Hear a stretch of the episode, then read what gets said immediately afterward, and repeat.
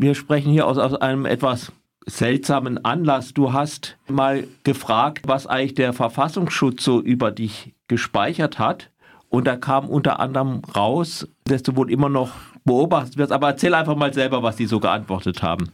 Also das Spannende war ja tatsächlich an dieser ganzen Geschichte, dass ich erstmal geantwortet habe, dass mich das gar nichts angeht, was ich über mich gespeichert habe. Hm. Also man braucht in Baden-Württemberg, wie in manchen anderen Ländern, einen besonderen Grund, um überhaupt einen Auskunftsanspruch zu haben. Äh, beim Verfassungsschutz rauszukriegen, ob sie einen beobachten und wenn ja, was sie denn für Erkenntnisse haben. Jetzt bin ich ja einer der Betroffenen der Berufsverbote aus der 80er Jahre. Mhm. Und in den Anhörungen damals vor meiner Entlassung sind mir immer mal wieder Sachen vorgeworfen worden, die können nur aus Geheimdienstquelle stammen.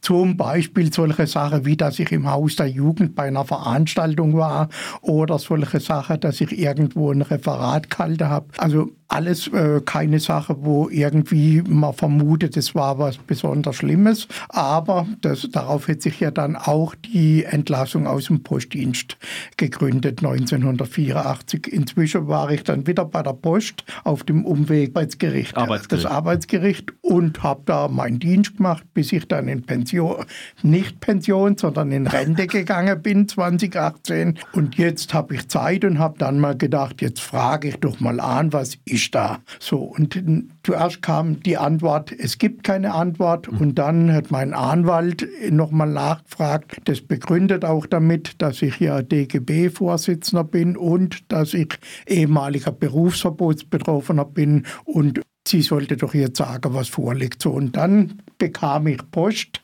im Dezember mit einer ganzen Reihe von Erkenntnissen, die mich geschaudert haben. Was war denn? Sie haben diese seit 72 anscheinend schon beobachtet? Das ist der letzte, der letzte Satz in dem Brief vom Verfassungsschutz ist, dass sie Erkenntnisse darüber vorliege habe, dass ich der linksextremistischen Szene seit 1972 angehören würde. So, da habe ich natürlich auch nachgedacht und dachte, oh Gott, 72, da habe ich tatsächlich noch nicht mal Menschen gekannt, die da linksextreme Szene, nicht mal der Verfassungsschutz dazu geordnet hätte. Also ich war ja frisch gebackener Postjungbote, war hm. ganz frischer Jugendvertreter beim Postamt Freiburg und habe dann erstmal in der Gewerkschaftsjugend Menschen kennengelernt, die weiter gedacht haben wie nur bis zum nächsten Tag. Und mit denen bin ich dann auch in Diskussionen gekommen. So kam ich dann auch zu dem, was der Verfassungsschutz linksextremistische Szene nennt. Aber erstens Mitglied wurde dann in der SDJ, bin ich ja erst 73 und, und, und. Also von daher ist für mich das spannend gewesen. Aber da sagen Sie kein Wort dazu. Das wollen wir jetzt natürlich wissen, was Sie da tatsächlich von mir gesammelt haben sondern was die Erkenntnisse, die Sie uns jetzt mitgeteilt haben, stammen von 1999 bis 2017. Und in dieser Zeit habe ich so furchtbare Sachen begangen wie die Demonstration gegen die NPD 2003 irgendwelche Ferienlager. Und das geben Sie auch, die Sachen geben Sie auch an als Ihre Erkenntnisse, die ja letztendlich begründen sollen, dass du überhaupt überwacht wirst. Die geben Sie an. Also diese 36 äh, Sachen, die Sie jetzt angeben, die sind eigentlich der Skandal. Also weil da ja, äh, das bewegt sich tatsächlich auf der Ebene Teilnahme an der Demonstration gegen die NPD und Verteile von Flugblättern dort oder irgendwelche Artikel in der UZ oder in der Junge Welt oder sonst wo oder die Teilnahme an Ferienlager der Rote Peperoni, die mhm. zu dem Thema Bunt statt Braun stattgefunden haben. Also mein Eindruck ist, ganz empfindlich reagiert der Verfassungsschutz dann, wenn man was gegen Rechte macht. Ja, den, den Eindruck kann man haben. Äh, was waren das noch für Aktivitäten, die Sie da aufzählen? Die weitere Aktivitäten, die Sie aufzählen, sind die Aktivitäten für die linke Liste Solidarische Stadt, also die Gemeinderatskandidatur und die Unterstützung dort Und was natürlich ganz besonders schlimm ist, sind meine Aktivitäten gegen den Radikalerlass, genauer gesagt gegen die Berufsverbote. Also da kommt dann eine ganze Liste, was ich da alles gemacht habe, was natürlich selbstverständlich ist als ehemaliger Betroffener. Wir wollen ja schließlich unsere Rehabilitierung durchsetzen. Nochmal zu den Berufsverboten. Es kam ja erstmal von Willy Brandt, also einem Politiker, dem man auch manches Gute nachsagen kann, der kein Altnazi war, aber trotzdem, ja, wie war das eigentlich für, für dich so äh, von einem SPD-Politiker, auch noch einem berühmten SPD-Politiker, sowas also indirekt ja nicht persönlich, aber äh, als Gruppe reingewirkt zu kriegen? Naja, das Problem ist tatsächlich, glaube ich, dass so einfach ist nicht, dass es von Willy Brandt kam, sondern diese Berufsverbote haben eine äh, lange Vorgeschichte. Es ist heute ein spannender Artikel dazu in der Zeit, wo auf die Vorgeschichte auch nochmal eingegangen wird. Also die 68er Bewegung, dann das Erstarken der fortschrittlich-demokratischen Bewegung und dann die Gegenwehr, die kam von diesem damaligen Bund Freiheit der Wissenschaft. Das waren erzreaktionäre mhm. Wissenschaftlerinnen und Wissenschaftler, die CDU, aber auch einige Sozialdemokraten, die dann Druck gemacht haben. Und Brandt hat dann tatsächlich diese Ministerpräsidentenkonferenz am 28. Januar 1972 leitet, wo dann dieser Beschluss gefasst wurde. Und ich sage das jetzt nicht, um ihn irgendwie zu entschuldigen. Wir sind da ziemlich stinkig und sauer auf ihn. Und auch mein ein konkreter Fall. Mein erstes Verfahren bei der Post wurde eingeleitet vom sozialdemokratischen Minister Kurt Gscheidle.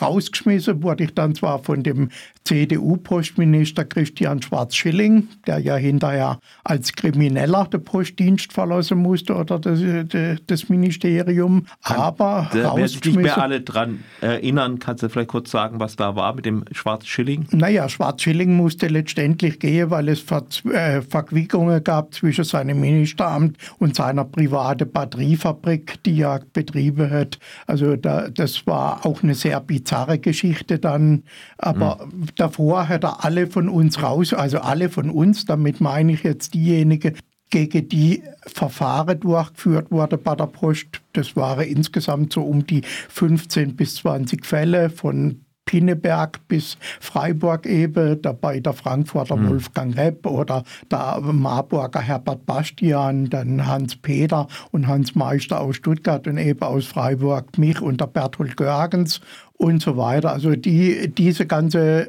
Riege von Kolleginnen und Kollegen, die bei der Post waren, sind alle dann von Christian Schwarzschilling letztendlich entlassen worden.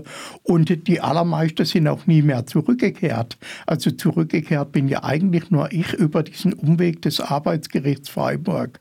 Ihr solltet ja alle oder wir sollten alle auf der freiheitlich-demokratischen Grundordnung stehen, jederzeit bereit sein, für sie einzutreten. Habt ihr nicht versucht, das irgendwie zu beweisen? Naja, das Problem ist ja genau diese Begrifflichkeit der freiheitlich-demokratischen Grundordnung, die man im Übrigen nirgends findet im Grundgesetz. Also diese freiheitlich-demokratische Grundordnung wurde erst später konstruiert, und zwar dann in den 50er Jahren, als man versucht hat, über diesen Umweg dann die KPD-Menschen oder die Menschen damals hm. aus der Bewegung gegen die Wiederbewaffnung der Bundeswehr aus dem öffentlichen Dienst zu schmeißen mit dem berühmten Adenauer-Erlass und dann in der Folge dann die Berufsverbote in den 70er Jahren. Also diese doch sehr lange Geschichte und diese eigenartige Praxis in der Bundesrepublik Deutschland ist, glaube ich, nur vor dem Hintergrund zu erklären, dass es über lange Strecke eine äußerst reaktionäre Einstellung zu dem gibt, was haben Beamtinnen und Beamte und dann in der Folge auch Tarifkräfte im öffentlichen Dienst eigentlich für eine Funktion. Nun bist du ja nicht Beamter, nie geworden und ähm, auch ja, Gewerkschafter. Ja, hat es dich denn also nicht irgendwie überrascht, dass es anscheinend bis zum heutigen Tag das so weitergeht? Hätten sie dich nicht einfach irgendwann auch mal sagen können, okay, dem haben wir mal ein Hühnchen gerupft, aber seither hat er, hat er kein Haus in Brand gesteckt und äh, nicht die rote Fahne rausgehangen? Naja, also erstmal, äh, ich war Beamter, weil es gab gar keine andere Möglichkeit ja. bei der Post in den 70er Jahren. Als Postjungbote wurde man automatisch dann hinterher beamtet mhm. und ich war dann Beamter auf Probe bis zu meiner Entlassung und äh, dann nach, also in den 90er Jahren zurückzukehren als Beamter war schon deswegen fast unmöglich, weil da ja dann schon der Privatisierungskurs begonnen hat. So, aber das sind die Nebensächlichkeiten, die die reale Geschichte, die natürlich jetzt eine Rolle spielt, ist die Frage, gibt es eine endlich formelle Rehabilitierung aller Betroffenen, nicht nur der Postbedienstete, sondern auch der entsprechende äh, Lehrerinnen und Lehrer, die jetzt ja überwiegend betroffen. Also jetzt mal die berühmte Postler oder die Friedhofsgärtner oder der Zollbeamte. Friedhofsgärtner gab es auch. Ja, es gab, es gab eigentlich fast alles. Es gab eigentlich nichts, was es nichts gab. Es gab Tellerwäscher, die in Kantine gearbeitet haben, die mit dem radikalen Erlass dann rausgeschmissen weggeschmissen wurde. Also äh, im Prinzip war die Logik tatsächlich, dass wer im öffentlichen Dienst arbeitet, muss die Gewerbide dieser FDGO, Freiheitlich-Demokratische Grundordnung. Und die Definition, was das ist, haben ja Richterinnen und Richter vorgenommen,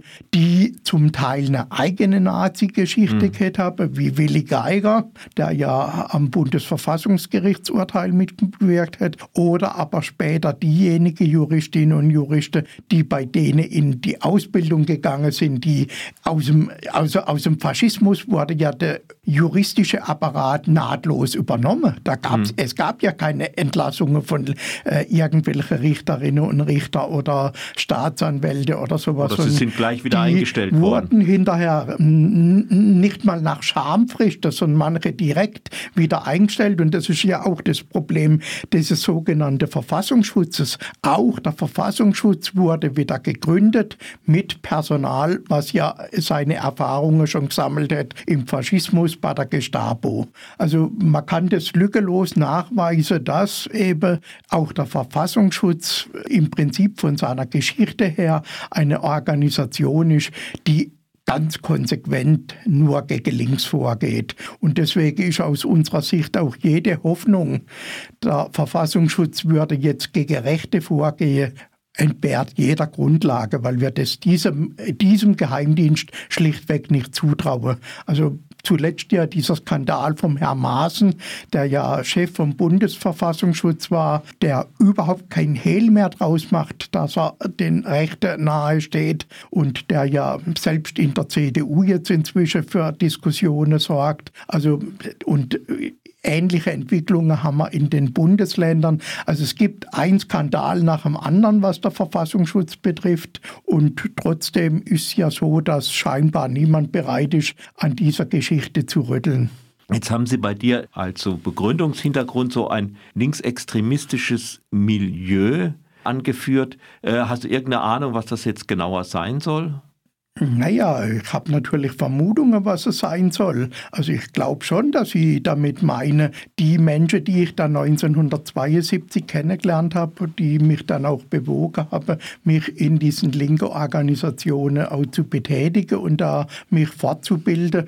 Aber das waren Antifaschistinnen und Antifaschisten. Also ich wäre nicht der, der ich heute bin, wenn ich nicht den Max Faul habe, einen Hans Kaufmann, eine Käthe Seifried und wie sie alle hieß. Also die Widerstandskämpfer, die in Freiburg gegen Faschismus vorgegangen sind, dann in Konzentrationslager oder im Exil waren und dann eben in der Bundesrepublik versucht haben, eine antifaschistische Ordnung aufzubauen. Und die hm, habe ich das Glück gehabt, kennenzulernen Anfang der 70er Jahre. Die haben mich tief beeindruckt und ich habe von denen viel gelernt und ich fürchte, dass genau das das Problem ist, dass der Verfassungsschutz sagt, das waren damals schon die Verbrecher, die gegen die Nazis vorgingen. Und deswegen sind die Linke ja heute auch immer noch, weil sie, das ist ja tatsächlich dann auch explizit schwarz auf weiß in dem Bescheid, also dass sie mir diese Demonstration vorwerfen, bei der Dieter Salomon als Oberbürgermeister war, bei der Volker Finke als SC-Trainer mhm. war, bei der 15.000 Freiburgerinnen und Freiburger auf der Straße waren. Und das wird mir zum Vorwurf gemacht. Lächerlich. Also, oder nicht lächerlich, sondern eigentlich ein Skandal. Oder meine Aktivität zur Solidarität mit Nicaragua wird begründet, dass in Nicaragua oder in dieser Solidaritätsaktion auch Kommunisten drin gewesen wären. Oh Gott, oh Gott. Oh Gott, ja, also tatsächlich ist das Problem, dass wenn irgendwo dabei welche sind, die man dieser Szene zuordnet, dann ist das natürlich per se schon eigentlich ein Verstoß. Und das, diese Denkweise, die aus diesem Papier spricht, mhm. was ich mir jetzt dazu geschickt habe, die ist ein Skandal und deswegen werden wir da auch dagegen vorgehen. Also mein Anwalt hat bereits Widerspruch eingelegt und jetzt auch gefordert, dass wir auch den Rest jetzt kriegen. Und da sind wir natürlich gespannt, aber jetzt machen wir uns da auch nichts vor. Michel Moos, der Stadtrat aus mhm. Freiburg, der hat denselben Weg ja auch wählt und hätte nach langer gerichtlicher Auseinandersetzung dann, was weiß ich, wie viel hundert Seiten gekriegt an Verfassungsschutzberichte, wobei 70 Prozent davon geschwärzt sind, weil man ja nie rauskriegen soll, wer eigentlich die Spitzelware, die einen beobachtet habe.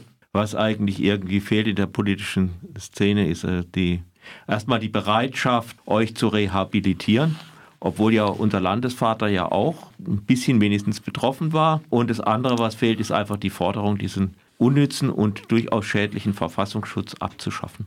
Ja. Andere Länder haben das ja auch nicht. Die Schweiz hat sowas, die Österreich hat was Ähnliches, aber sonst gibt es das nichts. Dieser Verfassungsschutz ist ja eigentlich nur eine Anschwärzerei und äh, ja auch eine ziemliche Schikane. Ja, kann man so sagen oder kann man gar nicht anders sagen. Also dieses Wort Berufsverbot war so eigen in der Bundesrepublik, mhm. dass in Frankreich gibt es dafür gar keinen Ausdruck. Deswegen haben die Franzosen dann dieses Wort ein, also mhm. eingebürgert. Also in Frankreich spricht man immer von Le Berufsverbot, wenn man über diese Entwicklung mhm. in Deutschland redet. Kann auch in andere Länder in Europa kaum jemand verstehen, was sich da bei uns abspielt. Und jetzt hoffen wir mal, dass äh, tatsächlich auch in Baden-Württemberg was geht. Also am Montag wird ja im Fernsehen dieser Film ausgestrahlt, Jagd auf Verfassungsfeinde, auch mit einem Interview drin mit unserem Ministerpräsident Herr Kretschmann, wo es um sein Berufsverbot geht. Es ist spannend, diese ganze Geschichte.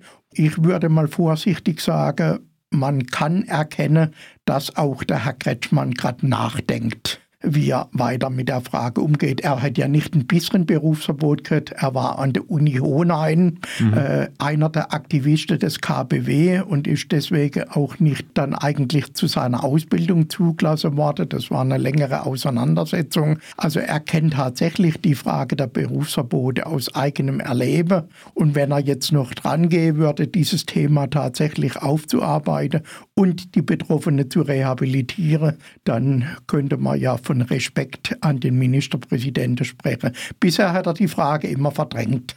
Gut, dann fangen wir damit an. Gut, ich danke dir, dass du gekommen bist, Werner. Toi, toi, toi. Danke und viel Glück auch.